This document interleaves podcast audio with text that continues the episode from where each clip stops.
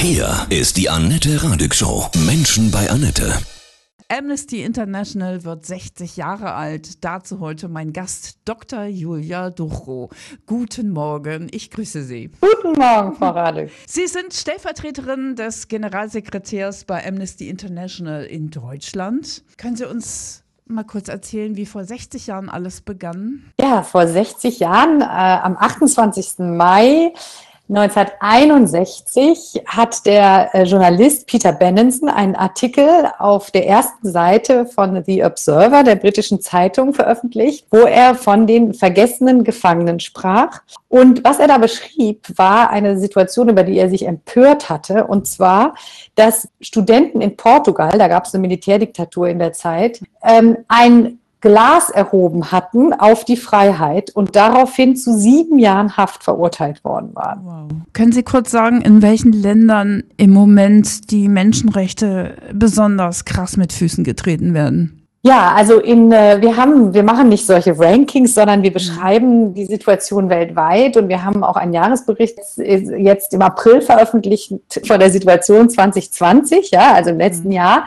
Und da sieht man, dass die Menschenrechtssituation in ganz, ganz, ganz vielen Ländern sehr schwierig ist, dass sich die Situation da enorm verschlechtert hat, auch in, durch die Pandemie. Es wurde die Pandemie genutzt, um Repressionen gegenüber zum Beispiel dem Gesundheitssektor, Pflegekräften, Ärzten, die sich beschwert haben über die Situation, weil sie vielleicht keine Schutzkleidung hatten und so weiter, durchzusetzen. Also insofern, die Situation in der Welt ist sehr schwierig und leider auch bei uns. In der EU gibt es immer wieder Situationen, in denen Menschenrechte verletzt werden, zum Beispiel an den EU-Außengrenzen, aber auch zum Beispiel in Ungarn und Polen versucht die Regierung immer wieder die Gewaltenteilung aufzuheben und auch die Rechtsstaatlichkeit. Welche aktuellen Fälle beschäftigen Sie gerade sehr? Die bekannten, also wir haben verschiedene, wir, uns, wir, wir haben sehr viele Fälle, ne, und für die wir mhm. uns einsetzen mit Eilaktionen und äh, Petitionen und so weiter, um die aus der Haft zu bekommen, die Menschen oder auch vor Folter zu schützen. Ich möchte jetzt gerne mal drei nennen, die mir jetzt gerade besonders am Herzen liegen und auch bekannt sind. Ähm, das eine ist die Nasrin Sotoudeh, das ist eine Rechtsanwältin aus dem Iran, die aufgrund ihrer Tätigkeit als Rechtsanwältin völlig friedlich bei der Unterstützung von Frauen vor Diskriminierung zu 38 Jahren Haft verurteilt wurde und äh, jetzt zum Beispiel in einem Gefängnis sitzt, in dem die, die medizinische Versorgung, aber auch insgesamt die Hygienesituation äh, sehr, sehr schlecht ist. Das Wasser riecht faulig, es regnet durchs Dach, das Essen ist miserabel. Für die Nasrin Sotoudeh setzen wir uns schon viele Jahre ein, aber im Moment auch sehr verstärkt, äh, damit sie aus der Haft sofort entlassen wird. Mhm. Der andere Fall, der auch ziemlich bekannt ist, ist äh, Roman Protasevich, der ähm, Journalist, der durch die belarussische Regierung verhaftet wurde und dem auch Folter droht, der dessen Flugzeug, bei dem ja das Flugzeug mit Passagieren äh, auf den Boden gezwungen wurde und umgeleitet wurde, was ein absolutes sozusagen ein unglaublicher Vorgang ist im Völkerrecht. Sowas geht nicht, ja, das ist Piraterie ähm, und ein Eingriff in den Luftverkehr. Und da setzen wir uns dafür ein, dass er auch sofort aus der Haft entlassen wird, dass er Belarus verlassen kann und an den Ort gehen kann, an den er will, zusammen mit seiner Freundin. Und einen letzten Fall, den ich jetzt hier kurz nochmal nennen möchte, ist ähm, der Fall von Hani Silva. Das ist eine ähm, Aktivistin aus Kolumbien, die sich für Umweltschutz in ihrer Region im Amazonas einsetzt und gegen den Abbau von Öl, Gold und anderen Rohstoffen und sich damit anlegt, äh, mit Drogenkartellen, dem Militär und deren Leben gefährdet ist. Können Sie kurz beschreiben, wie Sie denn vorgehen? Ich meine, Sie können ja nicht einfach anrufen in den jeweiligen Ländern und sagen, hallo, hier ist Amnesty. So geht das nicht? Ja, also unser Hauptmittel, was wir verwenden, ist äh, die, die Kampagnenarbeit für diese Einzelfälle. Und das machen wir, indem wir zum Beispiel eben Eilaktionen haben, bei denen ganz, ganz, ganz viele Menschen überall auf der Welt, weil seit Peter Bennetson diesen schönen Artikel geschrieben hatte, der viele aufgerüttelt hat, haben wir in 150 50 Ländern ähm, Sektionen eröffnet von Amnesty International und das, da sind sehr, sehr viele ehrenamtliche Aktivisten dann weltweit aktiv, um dann eben diese E-Mails und auch Briefe zu schreiben. Was wir aber noch machen, wir wenden uns an die Politik, wir machen Lobbyarbeit, wir schreiben Briefe an die Kanzlerin, wenn sie in diese Länder reist, aber auch sonst, äh, um auf diese Fälle aufmerksam zu machen. Ähm, ja, und wir machen Presseerklärungen und teilweise auch Proteste auf der Straße mit zum Beispiel Lichtaktionen an Häuserwänden und so weiter. Und das Letzte, was ich auch ein sehr wichtiges Instrument finde, was wir benutzen, ist, wir haben, wir machen Menschenrechtsbildung äh, an den Schulen mit ehrenamtlichen Aktivisten, die in die Schulen gehen und die Idee der Menschenrechte vermitteln und auch sozusagen anhand von Beispielen erklären, warum es wichtig ist, die Menschenrechte weltweit zu schützen. Können Sie vielleicht mal ein berührendes Beispiel erzählen, wo Sie so richtig was erreicht haben? Ja, also eine Sache, die mich immer wieder anrührt, ist die Situation oder der, der, der Fall von dem Oleg Sentsov. Das ist ein Filmregisseur, der in, aus der Ukraine ist und als der Konflikt zwischen der Ukraine und Russland stattfand, das ist ja immer noch der Fall, aber als die Kämpfe besonders äh, deutlich waren, hat er darüber äh, einen Film gedreht oder immer wieder dokumentarisch die Ereignisse festgehalten und kam dann in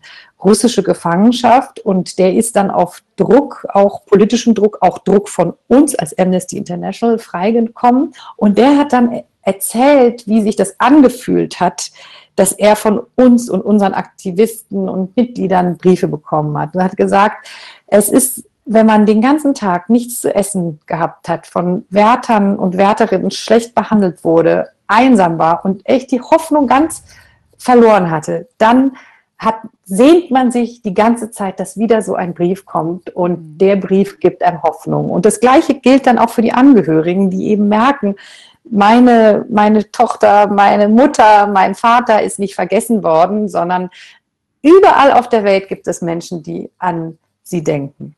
Ein Fall, der auch nicht vergessen wird, hoffentlich, ist äh, Julian Assange. Wie steht da im Moment äh, die Situation? Ja, Amnesty International fordert die erstmal die USA auf, dass sie die Anklage gegen Assange fallen lassen. Außerdem fordern wir die britische Regierung auf, dass sie nicht Assange, äh, Julian Assange in die USA ausliefert, weil wir dort ein unfaires Verfahren befürchten.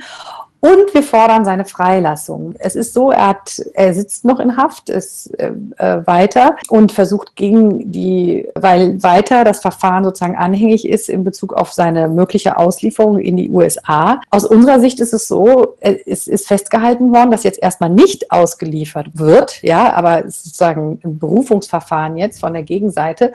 Und wenn er nicht ausgeliefert werden kann, muss er auch aus der Auslieferungshaft entlassen werden. Und dafür treten wir auch ein.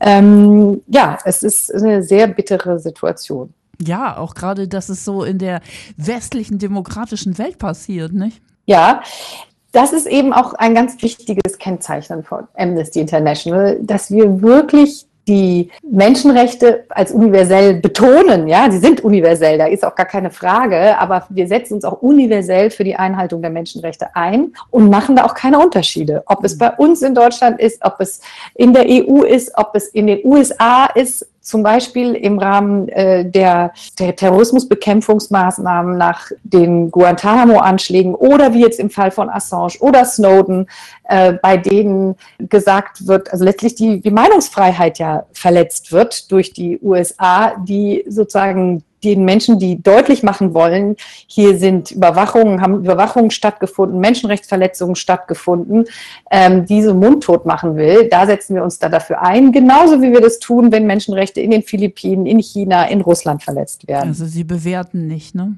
Nein, wir, wir messen alle Staaten daran, ob sie ihre Verpflichtungen, die sie eingegangen sind durch die Menschenrechts unterschiedlichen Menschenrechtskonventionen auch einhalten. Und da machen wir eben keinen Unterschied.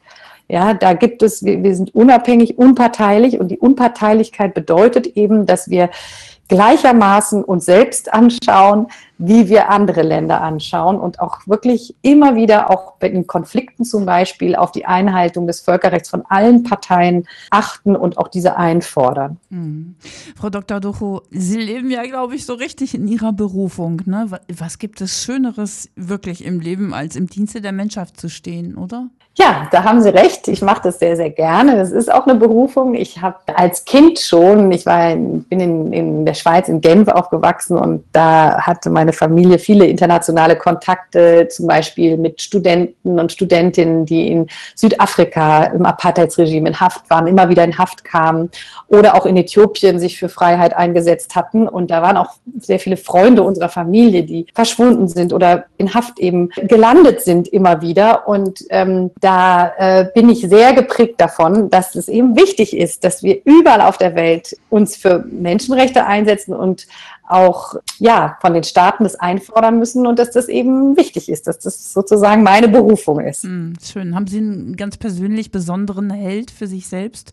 Sicher ist einer meiner Helden ist Nelson Mandela, den habe ich auch getroffen. Hm. Oh, wow. Äh, und das hat mich tatsächlich sehr, sehr beeindruckt, äh, als ich 19 war. Und ich glaube, an Nelson Mandela kann man auch sehr viel erklären, was wir als Menschenrechtsorganisation häufig begleiten. Und zwar ist es so, Nelson Mandela war in den 90er Jahren noch, wurde er bei uns in Deutschland zum Beispiel als Terrorist in vielen Kreisen bezeichnet. Ne? Wir haben ihn, der war nicht so angesehen als Freiheitskämpfer mit der Begründung, oh, der versucht ja jetzt mit unfriedlichen Mitteln einen Staat zu stürzen. Aber mhm. dass der Staat ein absoluter Unrechtsstaat ist, der Menschen das Leben abspricht, der die, der Gleichheit äh, sich entgegenstellt, äh, äh, und dass man dann auch ein Recht auf Widerstand hat äh, in so einem Staat und dass er das sozusagen mit einem Wahnsinnseinsatz, Nelson Mandela war 27 Jahre in Haft, das muss man sich vorstellen. Mhm.